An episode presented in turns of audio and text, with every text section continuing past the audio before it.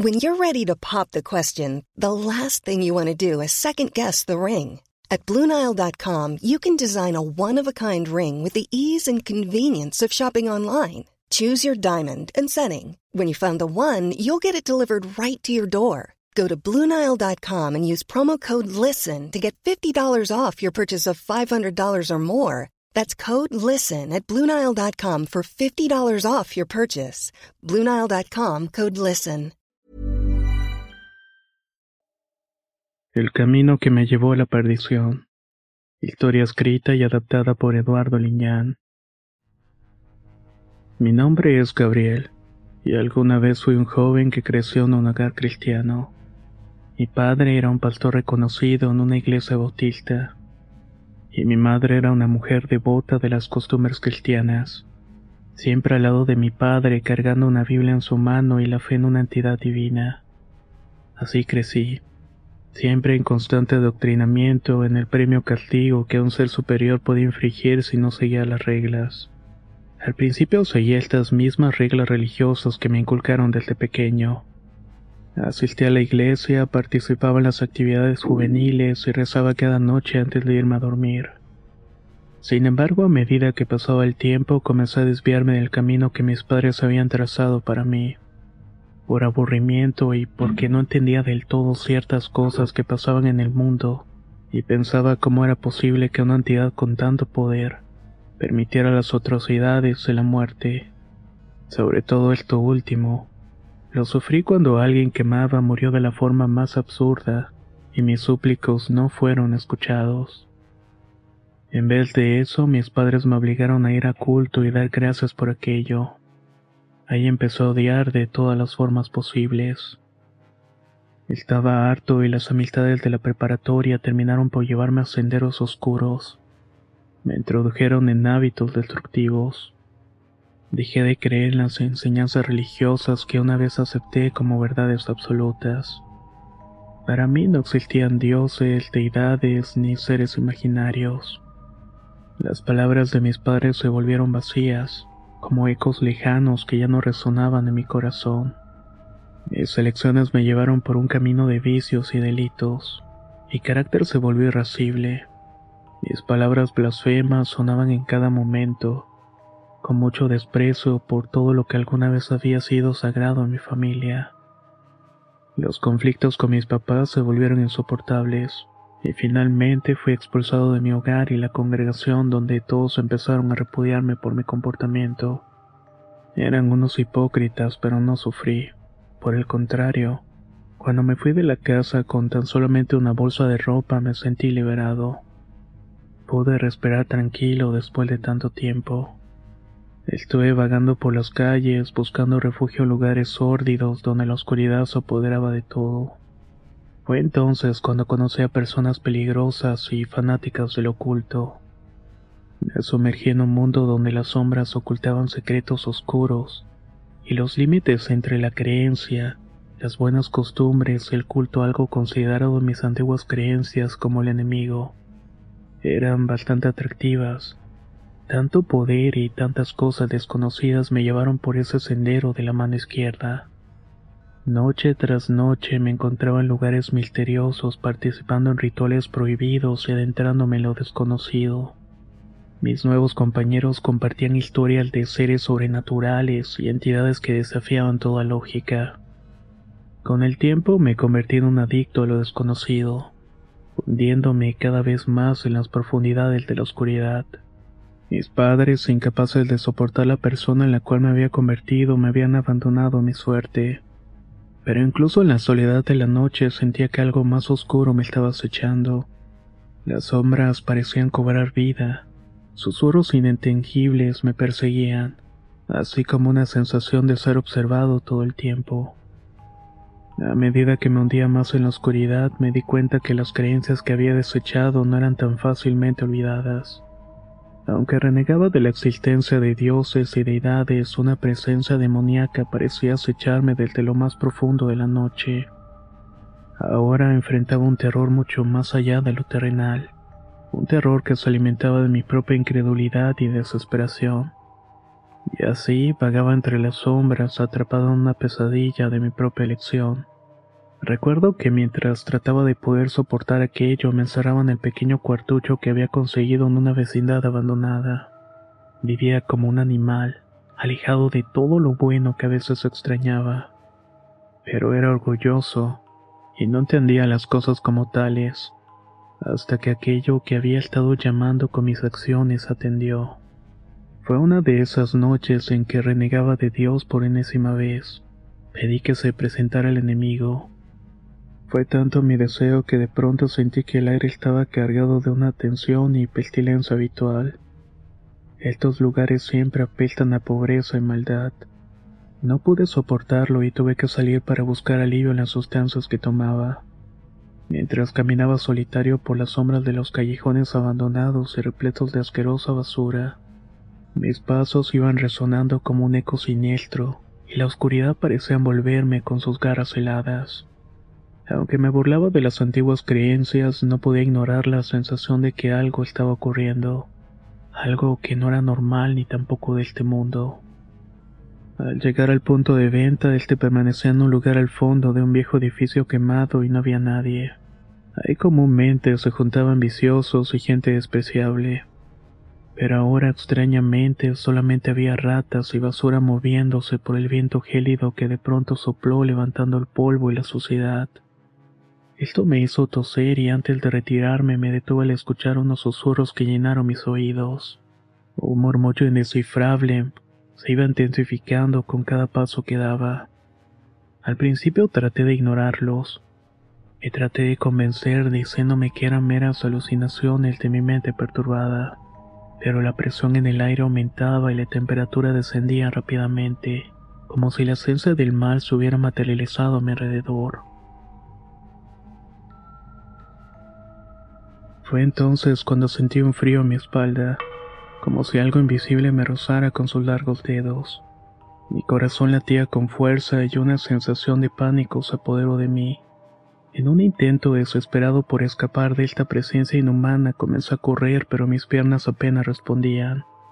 Las voces extrañas y ruidos ensordecedores se intensificaron. Se convirtieron en breves risas burlonas que resonaban en todas partes. Esto provocó que temblara y pensara en lo imposible y lo aterrador. Había llegado a la salida del edificio cuando me di cuenta que estaba corriendo en círculos. La calle no se vislumbraba y empecé a notar unas luces rojas que parpadeaban en la penumbra. Me revelaron inquietantes sombras que se retorcían y contorsionaban de formas imposibles. Traté de gritar, pero mi voz ahogó en un trago de mi propia saliva al intentar no sofocarme por la presión del ambiente. Entonces, en medio de la oscuridad surgió una figura indescriptible, una criatura oscura, con ojos que irradiaban un brillo maligno. Era la personificación de la pesadilla, una entidad tan abrumadoramente malévola que mi cuerpo temblaba ante su presencia. Intenté retroceder, pero mis piernas cedieron dejándome caer de rodillas. La criatura avanzó lentamente hacia mí como si el tiempo mismo se hubiera detenido. Podía sentir su malicia penetrando lo más profundo de mi ser, desgarrando las capas de incredulidad que había construido a mi alrededor. Cada paso resonaba como un tambor en mi cabeza y su risa retumbaba en mi mente desgarrando mi cordura. Los ataques espirituales se intensificaron con una marea oscura que amenazaba con ahogarme. Caía al suelo y mi resistencia se desvanecía mientras la criatura se cernía sobre mí. En un arrebato de desesperación lancé una súplica sincera, una plegaria inesperada que escapó de mis labios. Pido perdón, sea lo que sea que éste fuera. Pido perdón por mi incredulidad y por mi desdén hacia lo sagrado. Por favor, detente. La criatura que sería ante mí en medio de toda aquella basura no se parecía a nada que hubiera visto antes. Era una amalgama de cosas negras y de gruesos pelambres, una presencia nebulosa que desafiaba las leyes de la física. Su forma era indistinta, como si estuviera compuesta de humo oscuro que se retorcía y serpenteaba en el aire. Sus ojos eran la única característica definida en medio de la negrura. brillaban con una luz roja intensa como llamas encendidas. La criatura carecía de una forma clara. Sus contornos se desdibujaban y su presencia generaba una sensación de opresión en el aire. Las sombras parecían vivas a su alrededor, danzando y retorciéndose como si fueran extensiones de su propio ser. A medida que esta cosa iba avanzando hacia mí, el ambiente se volvía cada vez más tenso, como si absorbiera la luz y la esperanza que quedaba en mi corazón y en el cuarto. Sus extremidades, si le podía llamar de esa manera, se movían de manera inhumana, cambiando de forma constantemente. A veces eran garras afiladas y retorcidas, mientras que en otros momentos se asemejaban a tentáculos oscuros que se extendían amenazadoramente sobre mí. Esta criatura no caminaba, parecía flotar sobre la oscuridad desafiando la gravedad. A medida que se acercaba podía sentir una ola de malicia emanando de ella, recordándome que estaba frente a algo que no pertenecía a este mundo. La criatura no hablaba, pero sus pensamientos malignos se anidaban en mi mente, retumbando con risas burlonas que perforaban mi cordura.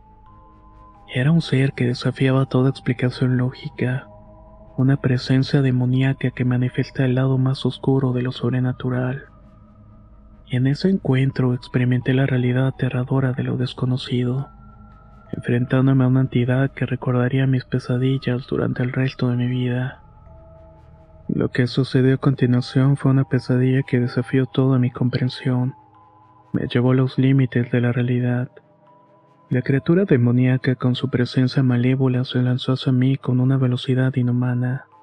No había escapatoria y sus garras sombrías se abalanzaron sobre mí como cuchillas afiladas.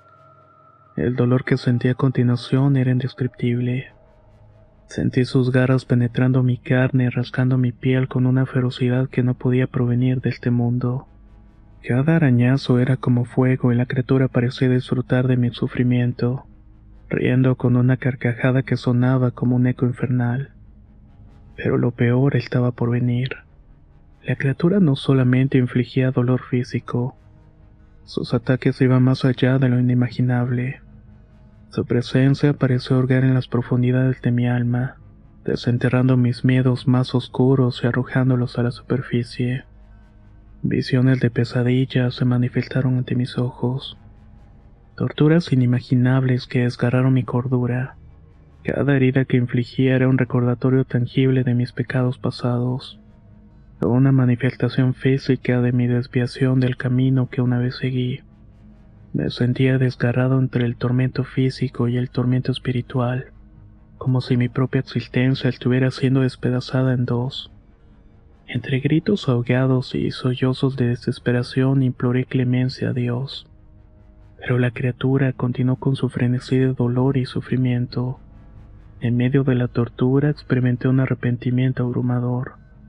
Lágrimas se mezclaron con la sangre que brotaba de mis heridas, mientras rogaba por perdón, no solamente a mis padres, sino también a lo divino, así como aquella entidad diabólica que se cernía sobre mí.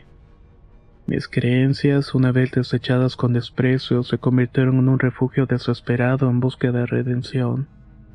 Fue en un momento de quietud que la criatura se retiró dejándome en el suelo, temblando y maltrecho, sangrando profusamente.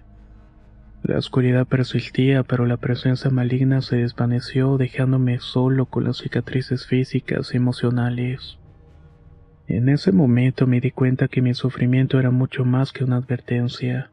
Era una condena, una marca indeleble de la terrible verdad que había descubierto en las sombras. Y ya no pude más sucumbí ante el miedo y el horror. Desperté en la fría y estéril sala de urgencia rodeado por el resplandor de las luces fluorescentes, el aroma inconfundible de desinfectante. Mi cuerpo me dolía y las vendas envolvían mis heridas como un recordatorio de la oscura experiencia que había sufrido. Los médicos me miraron con sorpresa y confusión, hablando de una sobredosis que apenas logré sobrevivir. Pero yo sabía la verdad. Conocía la realidad de las cicatrices que marcaban mi piel y mi alma.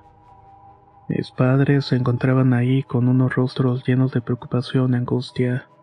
Sentí la gravedad de mi culpa y el peso de las lágrimas que habían derramado por mí. Era una nueva oportunidad, un regalo inesperado que la vida me había otorgado.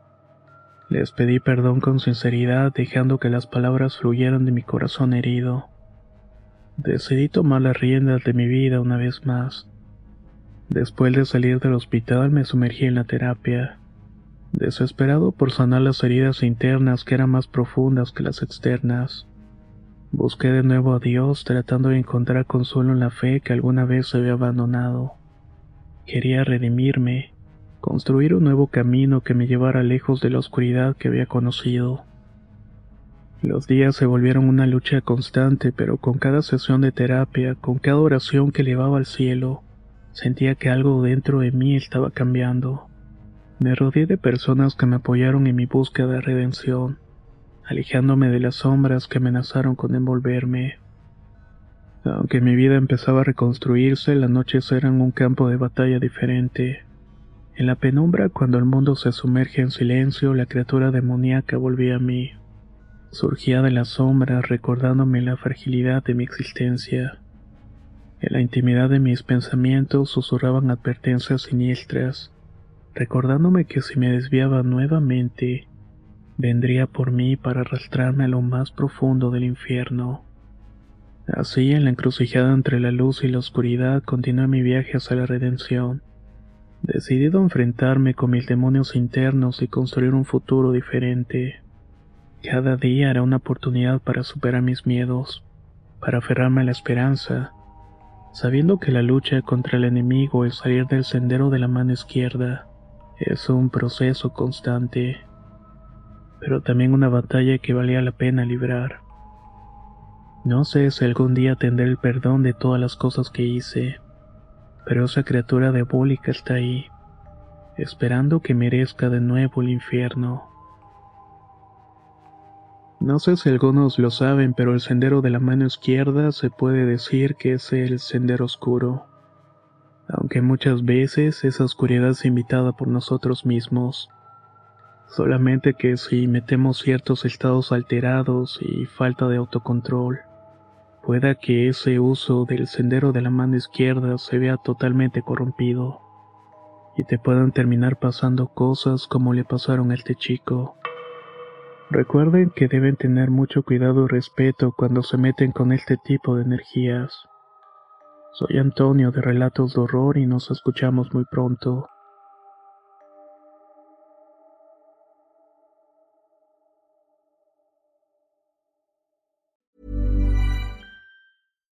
Why don't more infant formula companies use organic, grass fed whole milk instead of skim? Why don't more infant formula companies use the latest breast milk science? Why don't more infant formula companies run their own clinical trials? Why don't more infant formula companies use more of the proteins found in breast milk?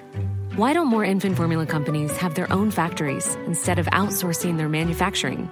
We wondered the same thing. So we made ByHeart, a better formula for formula. Learn more at byheart.com.